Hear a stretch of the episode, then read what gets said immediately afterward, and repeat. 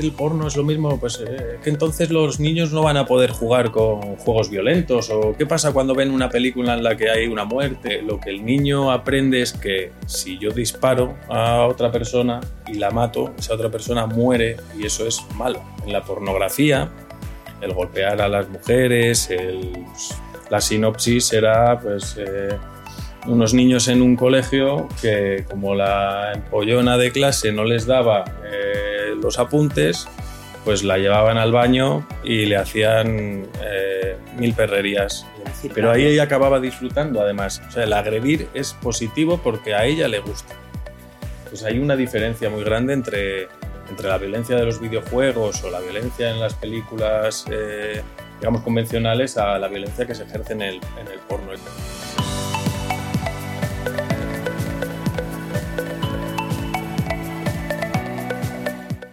Muy buenas, bienvenidas y bienvenidos a nuestro podcast Tratando la Trata. Hoy estamos en un lugar muy importante, estamos en Coffee Life, es una cafetería solidaria, es un punto de lucha contra la trata de personas. Soy Carolina Sánchez, directora de la organización Amar Dragoste, y hoy vamos a estar tratando un tema muy especial. Hoy vamos a lanzar nuestro primer podcast eh, titulado Trending, vamos a estar intentando investigar las nuevas tendencias emergentes en relación a la trata de personas, no solo en España, sino en el mundo. Y el tema de hoy es, en copia oculta, la realidad que hay detrás de las nuevas tecnologías y la explotación sexual. Para ello, tenemos hoy unos invitados muy especiales. Muchísimas gracias de verdad por venir. Sabemos lo especial que es que, que hayáis venido y queremos reconocerlo públicamente también para todos nuestros oyentes.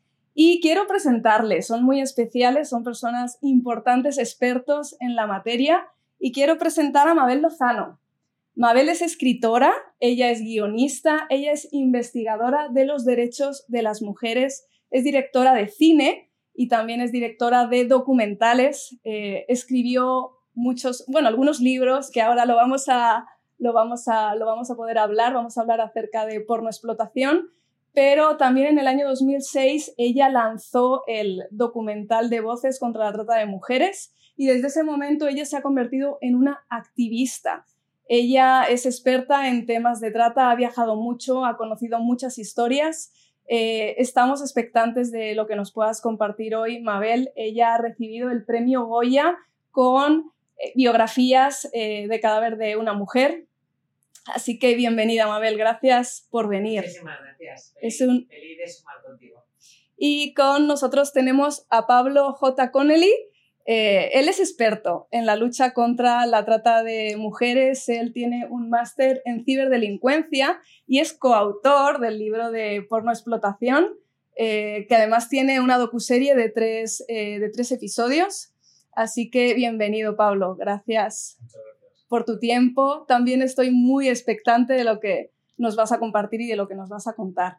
Y en Amar de Agosto tenemos un lema. El lema es que cuando los que no tienen voz la alzan por los que no pueden, es cuando nace lo que llamamos esperanza. Y creo que vosotros sois una de esas voces que en España se ha levantado para hablar acerca de, la trata, para hablar acerca de lo que nadie habla, de, la pornografía, para hablar de explotación, para hablar de nuevas tecnologías. Y es muy especial el poder tener voces que realmente se alzan y que miles de personas la pueden escuchar, ¿no? Y el usar las nuevas tecnologías con, con ese fin. Y para mí la primera pregunta, yo, yo tengo muchísima curiosidad. Me gustaría saber cómo os conocisteis, cómo nace eh, el escribir el libro Porno Explotación, de qué manera surge el... nace la amistad primero. Bueno, cuéntanos, cuéntanos un poco acerca de eso. Tú primero. Primero, bueno, pues hace ya muchos años, más de seis, yo diría, cinco o seis años, y nos conocimos en el sur, aunque, aunque no somos del sur ninguno de los dos, nos conocimos en el sur, en una universidad, en, Málaga. Yo, bueno, pues antes ya habíamos coincidido en, alguna otra actividad, pero no habíamos tenido una, pues una relación como la que mantuvimos eh, a, a raíz de aquella, de aquella reunión. estábamos en, la Universidad de Málaga con unas jornadas de, pues, eh, contra la trata, ¿no? Bueno, nos unió mucho que estábamos en la Universidad de Málaga, en Marbella, y nos unió mucho porque teníamos a una, a una profesora que hablaba eh, de la palabra libertad. Te gusta mucho. Claro. Me gusta mucho contarlo porque, porque la palabra libertad da mucho de sí, bueno, y tanto, ¿no? Y nos gusta a todos la palabra libertad, ¿no? Que cada uno haga con su vida y con su cuerpo lo que quiera. Lo que ocurre es que cuando la vinculamos a la prostitución, normalmente no hay libertad. Hay precariedad, hay vulnerabilidad, hay pobreza, hay necesidad.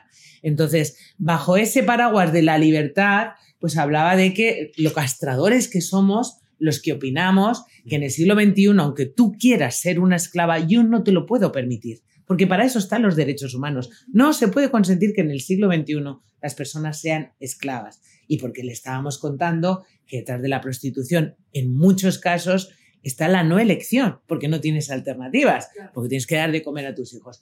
Entonces, eso nos unió mucho en un bando, en un frente común. En aquella mesa. ¿no? En aquella mesa, frente a esta señora que es, era encantadora, pero que estaba tremendamente mal informada porque, eh, claro, desde la confortabilidad de un despacho sin salir de ahí, pues había leído mucho, era una persona muy ilustrada, pero no había salido, nunca había entrevistado a una mujer víctima de trata, como es tu caso o como es el nuestro. Y entonces eso nos unió mucho en ese frente común de, no puede ser, sobre todo porque esta mujer está llegando cada día a cientos de alumnos, cientos de alumnos con una visión muy equivocada de lo que es esto, o por lo menos muy sesgada, porque es la suya. Y también habíamos tenido un contacto con un amigo común, que es José Nieto Barroso, ahora comisario de la OCRIF, que, porque Pablo estaba muy interesado en esa prostitución 2.0 como yo la llamo, ¿no? A la pornografía. Tú hablas de nuevas tecnologías. Esto de nuevo no tiene nada. Esto ya, estas tecnologías hace mucho que están ahí, ¿no? Y él estaba, eh, bueno, pues, pues investigando. investigando, yo también, y también nos unía justo empezamos a hablar de que ambos, cada uno por su lado, estábamos investigando esa migración de la trata, de la prostitución a las fronteras digitales, a la prostitución 2.0. Y claro, surgió el flechazo, aquí a muerte, esto es un flechazo a muerte. Imagino que habéis tenido que investigar mucho para escribir el libro de porno explotación. ¿Os habéis sentido perseguidos por tratar el tema que habéis tratado, por hablar de pornografía? ¿En algún momento habéis sentido presionados con este tema? No, eh, más bien lo que nos hemos sentido a veces es, eh, que lo comentábamos mientras estábamos eh, construyendo el libro, pues un poco oprimidos por, por las situaciones que conocíamos y por las informaciones que íbamos recabando y todo hacia dónde nos llevaba la investigación, ya no solo ya no solo de la parte de las víctimas directas de, la explotación sexual a través de la pornografía, de las mujeres y de los hombres que, son víctimas de explotación sexual a través de, la pornografía, sino también lo que sufría la gente al otro lado de la pantalla y cómo impactaba sobre todo en los adolescentes y en los niños eh, pues el consumo de este tipo de, de contenidos hoy en día que, que al fin y al cabo están tan accesibles en cualquier dispositivo de los que, de los que tenemos uno o dos eh, en nuestros bolsillos, ¿no? De hecho es que estamos a un clic. O sea, es que estamos a un clic de poder entrar en la pornografía. Ya la pornografía no necesitas ni siquiera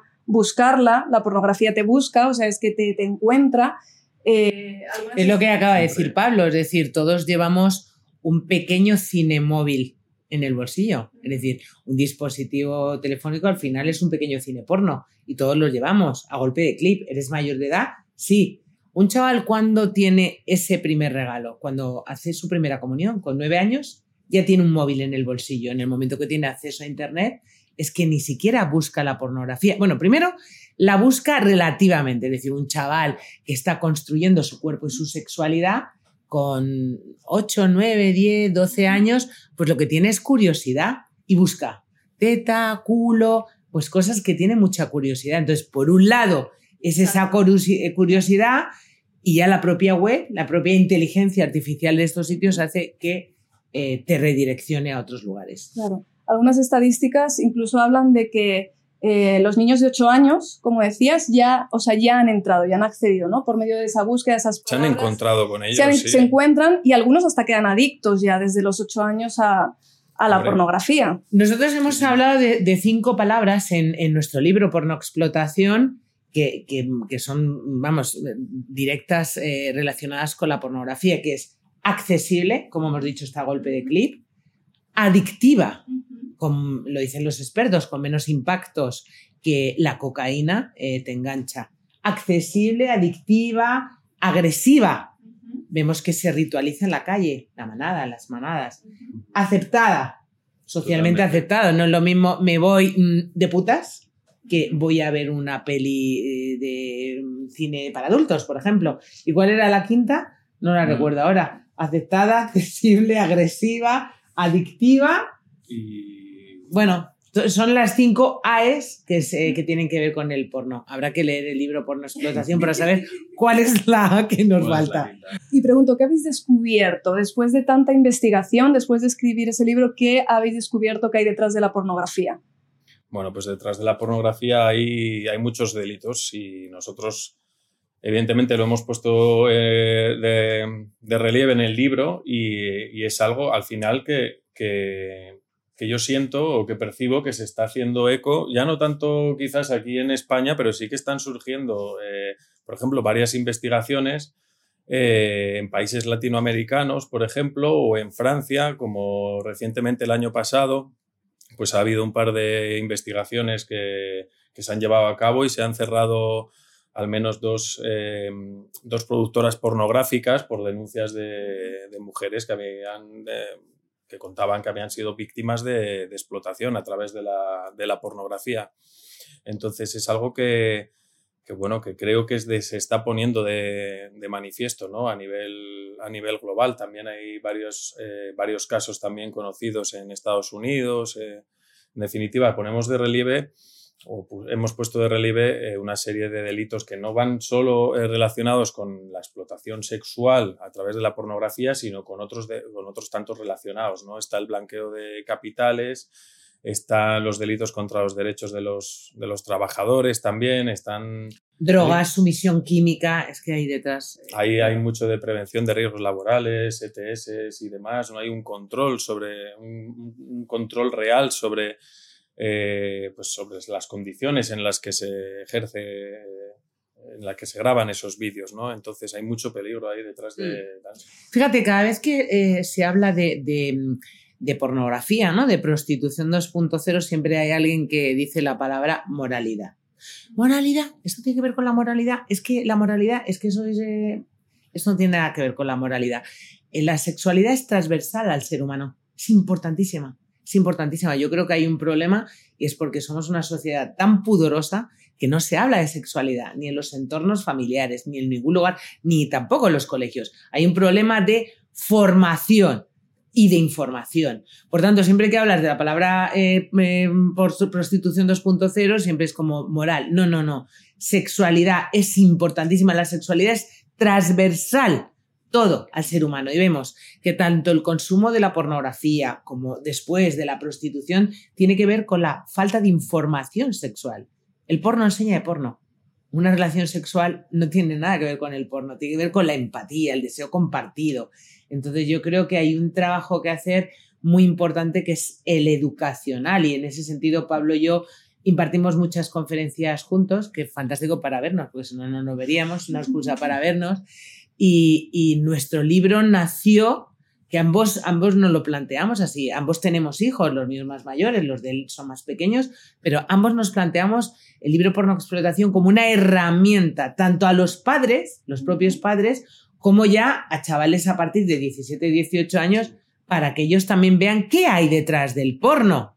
Claro, qué hay detrás del porno. El porno es una industria muy turbia, como dice Pablo, con muchos delitos detrás y sobre todo hay que saber eh, que, la manada, las manadas no tienen nada que ver con la sexualidad. Eso es un delito, eso es una violación grupal. Y no tiene nada de divertido esa cohesión de grupo y tal, sino que es un delito. Entonces, pues yo creo que nació como una herramienta y, y Pablo y yo creemos firmemente en la importancia de la educación, porque la educación lleva a la información. Tú no, de lo que no conoces, Claro, es que ah, pensamos que los chavales saben estas cosas, pero no hemos llegado a ellos. Hacemos un trabajo siempre muy endogámico, nosotros con nosotros. Entonces yo creo que por eso también va a ser muy bueno cuando eh, porno explotación, eh, ojalá lo emitan en la televisión pública para llegar a todo el mundo, porque siempre lo hemos concebido como esa gran herramienta para padres y para los propios chavales. Esa es la primera, la primera intención y de hecho es que si, si, no, si nosotros no usamos nuestras herramientas, si nosotros no ponemos de nuestra parte para educar a, a, las próximas generaciones, lo va a hacer el, lo va a hacer el porno y eso, eso es algo que no puede... Yo creo que lo está haciendo, de hecho, el porno. Es decir, lo vemos en, los últimos años más de 200 manadas han sido judicializadas. ¿Por qué un chaval de, 10, de, 14 años que han sido la última manada quiere hacer eso? Piensa en eso, sí. ¿Dónde lo ha visto? ¿Dónde lo ha aprendido? Claro, es la historia. Están viendo pornografía sin un pensamiento crítico. Nadie les ha hablado de eso. Mira, muchas veces, perdona, que al hilo de lo que dice Mabel, muchas veces eh, la gente te puede, pues hablando de la moralidad y es que el porno es lo mismo, pues eh, que entonces los niños no van a poder jugar con juegos violentos o qué pasa cuando ven una película en la que hay una muerte y demás. Pues es que no es lo mismo, no es lo mismo porque eh, en una película violenta el mensaje final es otro, o sea, lo que, lo que el niño aprende es que si yo disparo a otra persona y la mato, esa otra persona muere y eso es malo se percibe como malo. En la pornografía, el golpear a las mujeres, el, pues, yo recuerdo la estábamos investigando algún vídeo de la sinopsis, era pues eh, unos niños en un colegio que como la empollona de clase no les daba eh, los apuntes, pues la llevaban al baño y le hacían eh, mil perrerías. Y entonces, Pero fíjate lo importante que acaba de decir Pablo. Es que es brutal lo que acaba de decir. Pero ahí ella acababa disfrutando, además. Es que ella, en, en, las imágenes, el mensaje era que eso es positivo. O sea, el agredir es positivo porque a ella le gusta. Entonces hay una diferencia muy grande entre, entre la violencia de los videojuegos o la violencia en las películas eh, digamos, convencionales a la violencia que se ejerce en el, en el porno. El mensaje que llega es, es diferente. Como lo percibe, efectivamente, como percibe esto es un delito, esto es un homicidio, voy a ir a la cárcel y además socialmente soy un apestado, o esto que encima tontita te va a gustar al final. Pues sí, una de vuestras frases, además la quiero leer textualmente, dice, el porno en este momento es salvaje, nunca había sido ni tan fuerte, ni tan explícito, ni tan cruel contra las mujeres. Mabel, ¿cómo crees que va a evolucionar esta generación que, como estamos hablando, está aprendiendo lo que es el sexo por medio de la pornografía? ¿Cuáles van a ser las consecuencias en esta generación? Bueno, yo creo que no están aprendiendo lo que es el sexo, están aprendiendo lo que es el porno. Porque yo creo que nosotros ahí creen tenemos lo que, es el ser, sexo. Claro, tenemos que ser eh, muy concretos. Creen que es el sexo, pero es el porno. El porno enseña de porno. El problema es que eh, nadie les está educando. Yo estaba hace muy poco en un instituto de secundaria que decía a un chaval de 14 años, yo recuerdo que a mí mi madre me dijo que nací porque mi padre le puso una semillita en el ombligo a mi madre. Su madre tendría 40 años.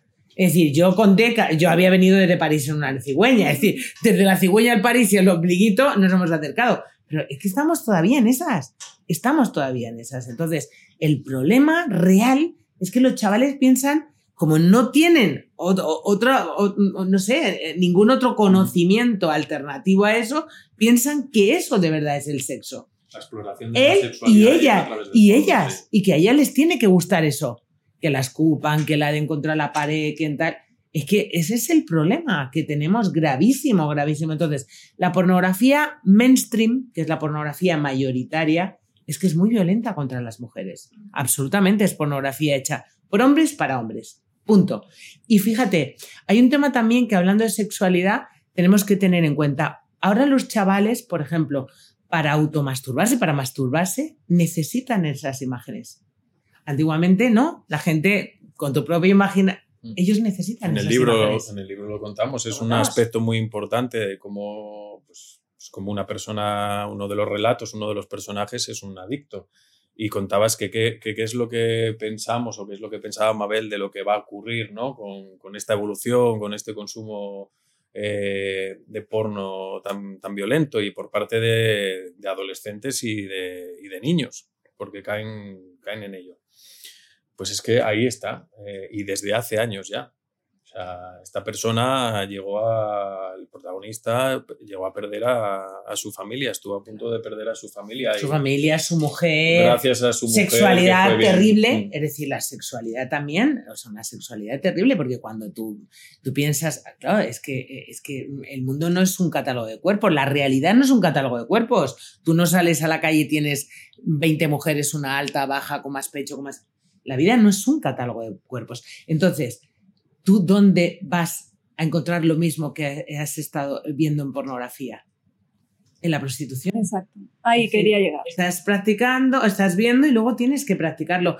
Este, este testimonio maravilloso eh, de, nuestro libro por explotación eh, nos contaba eso y en, la, y en la serie lo contaba. Dice, yo es que, claro, lo estaba viendo y ya tienes que pasar a practicarlo. Porque además la vida real te decepciona porque claro, ¿dónde encuentro yo todas esas mujeres que tengo en la pornografía? Claro, ¿dónde las encuentro? Por eso dices, ¿cómo es posible que los chavales tan jóvenes, con tanta libertad sexual que tienen hoy en día, vayan a algo tan sórdido como es la prostitución? Porque la prostitución, esa mujer, si pudiera elegir, no estaría contigo. Esa es la realidad. Claro. Qué bueno, pues Pablo, hay una. Alguna vez has comentado esta frase que también quiero citar. Dice: el porno está tan a la vista que se nos hace invisible. Vivimos en una, en una sociedad hipersexualizada. ¿Puedes hablarnos un poco acerca de esto? Sí, pues al fin y al cabo es, eh, es algo que ocurría también hace años con la, con la trata y con la, y con la prostitución. Está tan al al orden del día. Bueno, pues yo es que creo que todavía, desgraciadamente, paseamos por muchas ciudades de nuestro país y, y pues nos encontramos con mujeres en, situación de en situación de riesgo ¿no? Eh, dentro de la prostitución y dentro de la explotación sexual.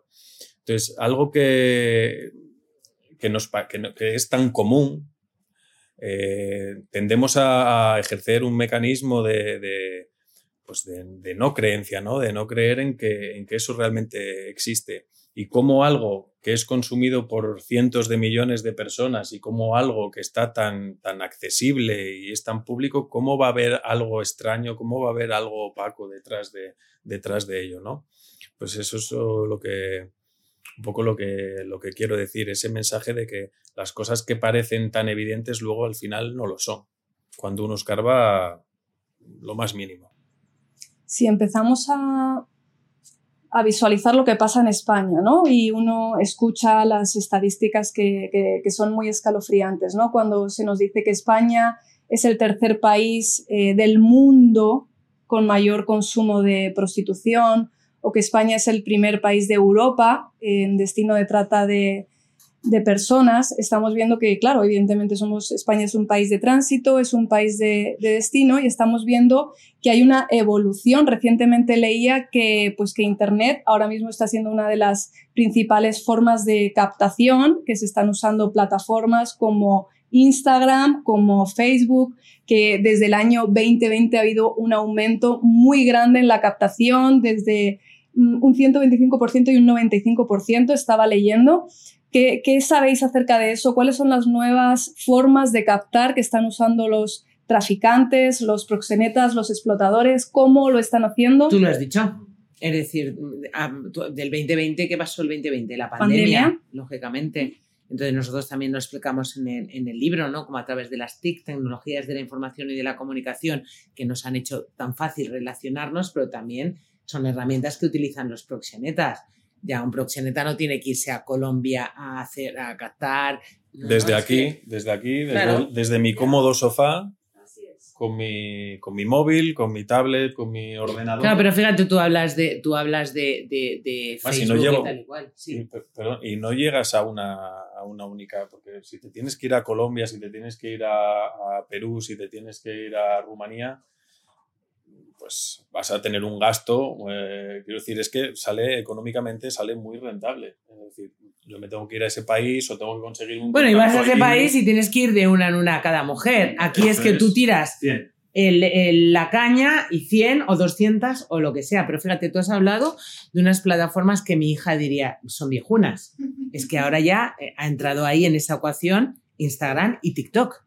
Es decir, TikTok es una plataforma que se crea para chavalines chavalines muy jovencitos, pero claro, en, esa plataforma esos chavalines están mostrando su vida y están contando su vida y no saben quién hay detrás. No hay filtro. ¿Quién hay detrás? Entonces tú estás contando, eh, yo antes hablábamos de, bueno, pues de, una mujer nigeriana que estaba diciendo que caro todo es en Nigeria, me quiero ir a Europa, no sé qué, y todo lo que la rodea es una casa descascarillada y tal, está diciendo, soy vulnerable, soy vulnerable. Y fíjate, y fíjate el impacto que tiene TikTok en, la vida que, como vivimos ahora, que consumimos eh, productos, contenidos muy cortos, realmente no te da casi tiempo o no le da casi tiempo a pensar a quien, a quien ve ese vídeo. Y entonces el, consumo es directo, o sea, te va directo al hipotálamo no te da tiempo a, realmente racionalizarlo. bueno, y además fíjate cómo, pero, pero que, son, que son productos que consumen los chavales que son capaces al mismo tiempo de leer, de estar estudiando, de parar, de tal, y lo que él dice, llega dentro, dentro directamente. Entonces, estas ya no son las formas nuevas, ya son las, las formas de captación. No va a ir hacia atrás, va a ir hacia adelante y lo que también te encuentras cuando vas a institutos de secundaria es chavales todos fascinados con OnlyFans. Todos fascinados. Eso quería preguntaros. ¿Qué pensáis de OnlyFans? Pues experiencias, o sea, una, yo después de una conferencia en un instituto, una chavalita me decía, no, pues es que mi mamá que es venezolana y yo y no tenemos mucho dinero y yo empecé a vender mis bragas a través de, eh, sí, sí, a través de OnlyFans a señores mayores que me pagan 100 euros por esto y tal. Y ya de ahí eh, le pidieron vídeos y ahora ya esos vídeos han recortado su cara y la han puesto en, en, situaciones y ya la estaban haciendo sextorsión, ciberacoso, etc. Porque claro, los chavales no son conscientes de que cuando un vídeo se pone en línea no lo vas a recuperar, que cuando algo se sube a la nube ya lo has perdido y está en manos de todo el mundo. Y, por eso es tan importante llegar a ellos porque toda esta información no la saben, no tienen ni idea, ese es el problema. Bueno, tú eso, tú eso ya lo ves, las denuncias de OnlyFans, ¿no? Wow. Hablando un poco de eso, hablabas de ciberacoso, de sexting, porque claro, no solo nos estamos enfrentando a que a través de las redes se capta a mujeres para la explotación, sino que estamos viviendo un momento de muchísima violencia sexual online, en línea. Eh, ¿Podrías, Pablo, explicarnos un poquito para los oyentes lo que son los términos sexting, extorsión, grooming de manera muy rápida para que podamos entender lo que es? Bueno, pues eh, al final eh, todos ellos son, son delitos relacionados con, con, la violencia sexual, como muy bien dices, ¿no?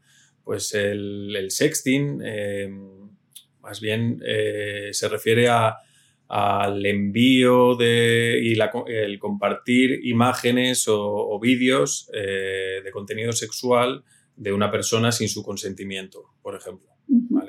Y el grooming, pues es una actividad muy compleja que además ahora con la inteligencia artificial pues está, eh, está tomando otras dimensiones y también con los entornos en los que se produce y, consiste en engañar a un joven, en, el groomer engaña a una persona, a una persona joven para conseguir eh, algún material eh, explícito de contenido sexual y a través de, ese primer contacto, ese primer eh, haber conseguido un material de contenido sexual, pues comenzar a extorsionarle para pedirle más y en el peor de los casos pues llega a ser el posterior contacto, ¿no? ya físico en persona.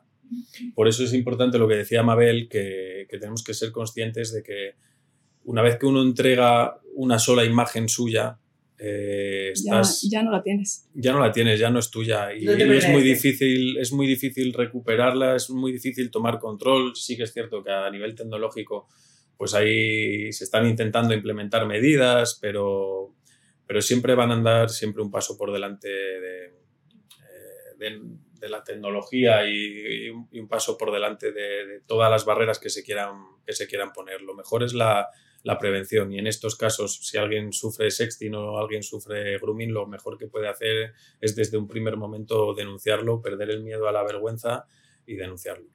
Claro. Estos asuntos sabemos que de alguna manera pues afectan a los más vulnerables, pero no solo por una situación socioeconómica, sino por madurez por, por inocencia. Entonces, em, decías, no hace falta ya nada, ¿no? Desde el salón de tu casa.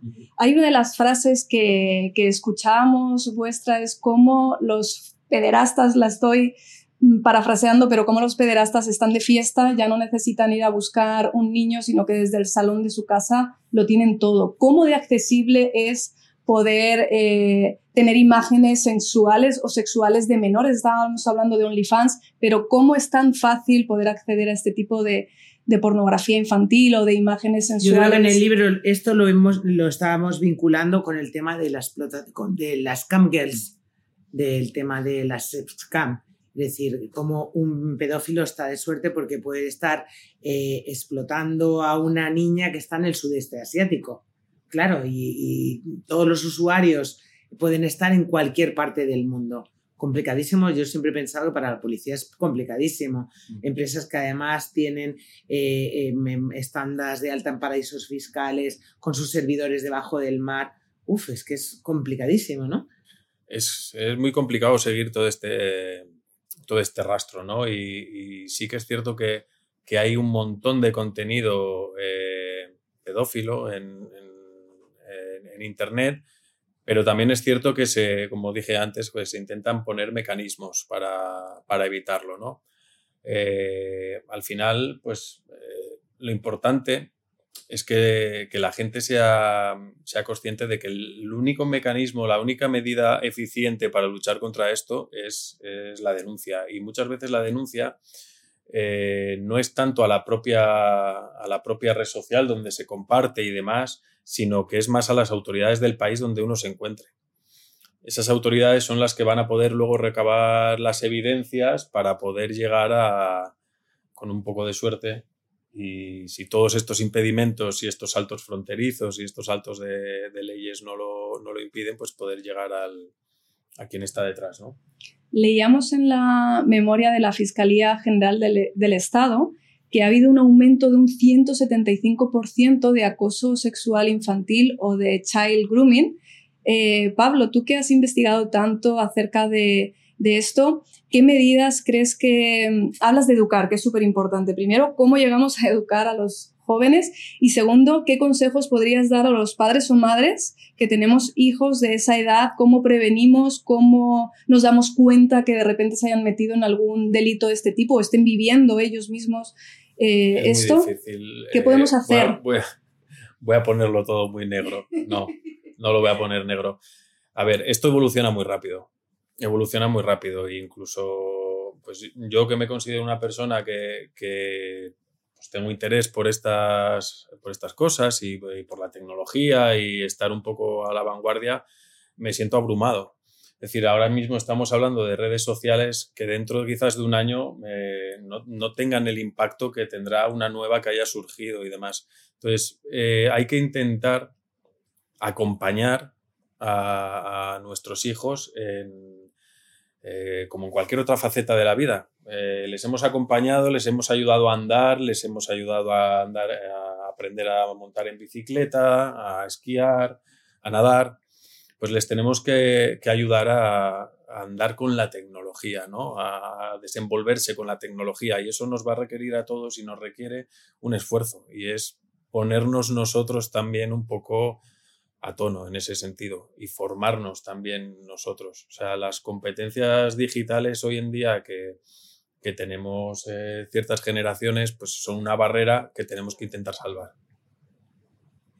Quiere decir que somos inmigrantes digitales frente a nuestros hijos que, son frente a nuestros hijos que son nativos digitales. Claro, claro, sí, sí, pero lo que dice Pablo es cierto. Es decir, hay que ponerte un poquito a tono para estar ahí, porque si no... Pero sobre todo la mayoría de los padres que no saben lo que hacen sus hijos. ¿Qué hace tu hijo? ¿Qué ha hecho tu hijo durante el confinamiento? cientos de horas en su cuarto con ¿Qué hace tu hijo cuando se encierra la puerta? Claro, no lo sabes. Y el prohibir no es una. El, prohibir no es la, la, medida que hay que tomar. Es, es acompañar, es, Bueno, yo creo que prohibir al contrario. O sea, yo no sé, yo he sido, por ejemplo, tan rebelde que cualquier cosa que mis padres me hubieran prohibido hubiera salido corriendo a hacerlo. Es decir, lo tengo clarísimo y aparte tampoco tiene sentido que tú eh, em, a través de las herramientas que tienes puedas eh, hacer que en todos los dispositivos de tu casa tus hijos no accedan a esos contenidos, pero van a salir a casa de sus amigos, corriendo para verlo. Totalmente. Es decir, corriendo para verlo. Entonces, ahí hay un error. Lo que hay que hacer es educar. Eh, igual, claro, es que que yo como voy tanto a los institutos me encuentro siempre unas cosas. Yo iba con mi madre en el coche y me encontraba una rotonda siempre con mujeres medio desnudas, con tacones y con una sombrilla y le pregunté a mi madre, ¿qué hacen ahí? Y mi madre, pues están esperando el autobús. Entonces, pero ¿cómo es posible? Pero ¿cómo es posible? Claro, es que nos reímos de algo que es terrible, pero ¿cómo es posible que esa sea la contestación? Ese chaval jamás va a hablar de sexualidad con su madre. Entonces, ahí hay un problema gravísimo. Entonces, a, los padres, además son- la mayoría de los padres son muy negacionistas. Yo cada vez que hablo de, de pornografía y eh, para AMPAs, padres siempre dicen, uy, no los míos, ¿no? Y yo siempre digo, pues los míos son los más normales. Es decir, los vuestros son los raros. Lo más normal es que al final todos los llegan. Y además les dices, mira, nada es gratis en Internet. Todos los chavales están navegando ahí, están dejando sus datos. Pablo y yo lo hablamos porque nos preocupa. Es decir, los chavales están dejando sus datos. Y entonces le preguntas a los chavales, pero tú cuando entras en Internet y buscas unas zapatillas naranjas, ¿no te das cuenta que durante semanas la inteligencia artificial de esos sitios te da, eh, te ofrece zapatillas naranjas? Bueno, pues la pornografía les sigue, todo les sigue. Educación, educación, educación y educación. No prohibir, prohibir es nefasto. Educar. Es una cosa muy larga, pero a la larga, muy larga, pero entre comillas, a la larga va a ser lo mejor, porque la legislación pues brilla un poco por su ausencia. Es la ¿no? mejor inversión, la mejor inversión de siempre. Yo le voy a hacer La una pregunta a Pablo. la- Te voy a. Es que todo el mundo me pregunta, pero es que no se puede poner puertas al campo.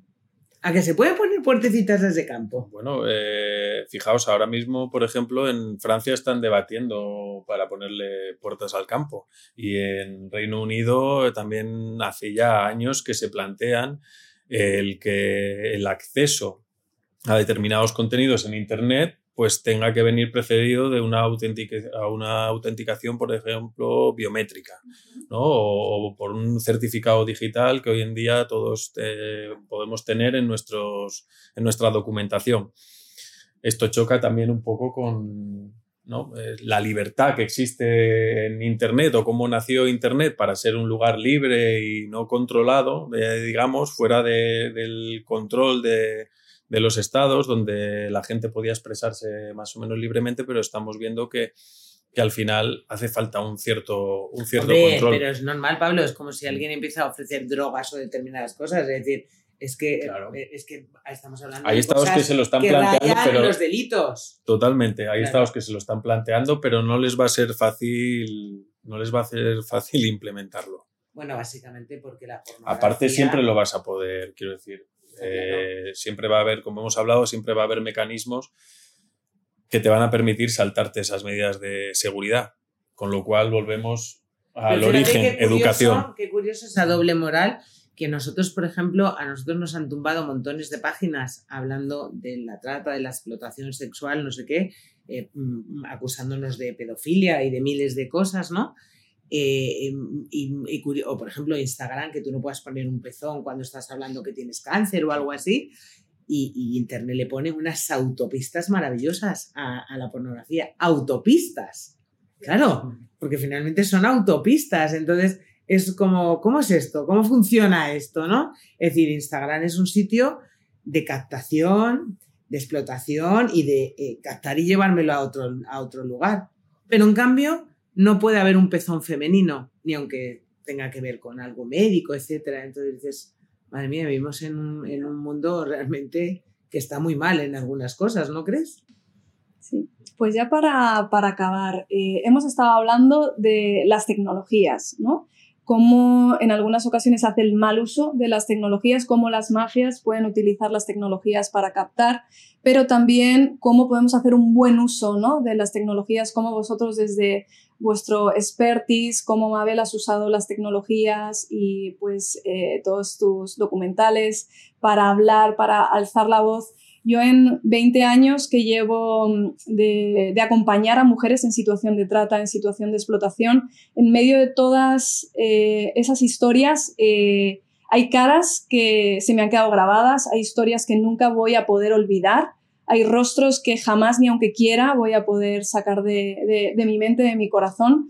En un minuto podríais, porque sé que has viajado mucho, has entrevistado a muchísimas mujeres, tú Pablo también, eh, has conocido muchas historias, muchos casos. ¿Podéis contarnos para dejarnos algo, una marca, que, algo que os haya marcado una historia, un rostro, para que nuestros oyentes lo puedan atesorar, lo puedan guardar y, puedan entender la necesidad de luchar contra esto? Para mí eh, tiene un nombre propio, que es Yamilet Giraldo, que es la historia de biografía del cadáver de una mujer, como dijiste que yo, eh, con el que yo había ganado un Goya, una historia de una víctima de trata de libro que viene porque pues necesita, es muy vulnerable y necesita dar de comer a sus hijos, como esta mujer colombiana es valiente y en uno de los traslados de un club se escapa y con el tiempo denuncia al proxeneta que la había violado y explotado. Y lo denuncia con una generosidad extraordinaria, porque es una mujer colombiana. Recordemos que en Colombia la vida en muchos casos no vale nada. Esta mujer es valiente y denuncia cuando ya tiene otra vida, sus hijos están bien. Y le cuesta la vida a ella. Es decir, ella tenía una vida hasta que este proxeneta se la arrebata a tiros, contrata a un sicario y la asesina a tiros delante de su hijo en un pequeño pueblo de Pamplona. Yo pienso todos los días en Yamilet Giraldo no ha visto a sus hijas crecer, pienso en sus niñas que no han conocido a su madre y pienso en la impunidad que tuvo este delincuente para poder hacer eso. Y lo hizo porque el club de donde explotaba a las mujeres nunca se cerró. Por tanto, él tenía la máquina de hacer dinero frente a una persona vulnerable. O sea, terrible. Y yo recuerdo, y además lo pienso, tiene que haber, como, como ha pasado en la violencia de género, un número uno, una mujer asesinada en situación de prostitución, una mujer víctima de trata, de un delito, para hablar de este tema, para hablar de los asesinatos terribles de estas mujeres. Gracias, Mabel. Pablo. Mm. Pues yo voy a decir que se llamaba Paloma y, es una mujer con, eh, española, eh, con dos niños eh, menores que, bueno, que es engañada, es captada y, es explotada sexualmente en un en un polígono de nuestro país, es obligada a robar, bueno, pues incluso es obligada a vivir con, uno de sus clientes asiduos y, y, ella misma es incapaz de salir de esa, evidentemente, de esa, de esa situación en la que estaba la que estaba atrapada por, el engaño de una, de una mujer de la cual pensaba que era su, amiga. Es decir, es una historia muy rocambolesca, fuera de los cánones de lo que es la, la trata de personas y la explotación sexual como la, conocemos, pero yo sí me tengo que quedar es, es, con Paloma y con el abrazo que se dio con sus niños cuando, cuando los unimos dos años dos años después. Nos quedamos con estas historias. Muchas veces eso causa un dolor en nuestro corazón y yo siempre digo, no nos vamos a olvidar de ese dolor, porque ese dolor nos impulsa y nos reta a seguir luchando.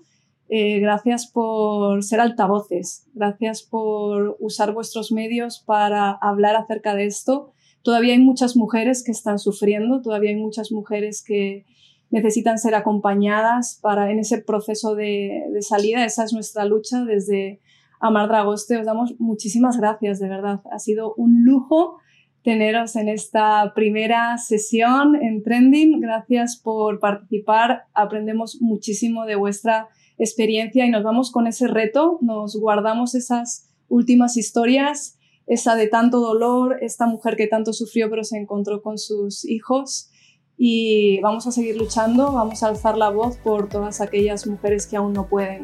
Muchísimas gracias.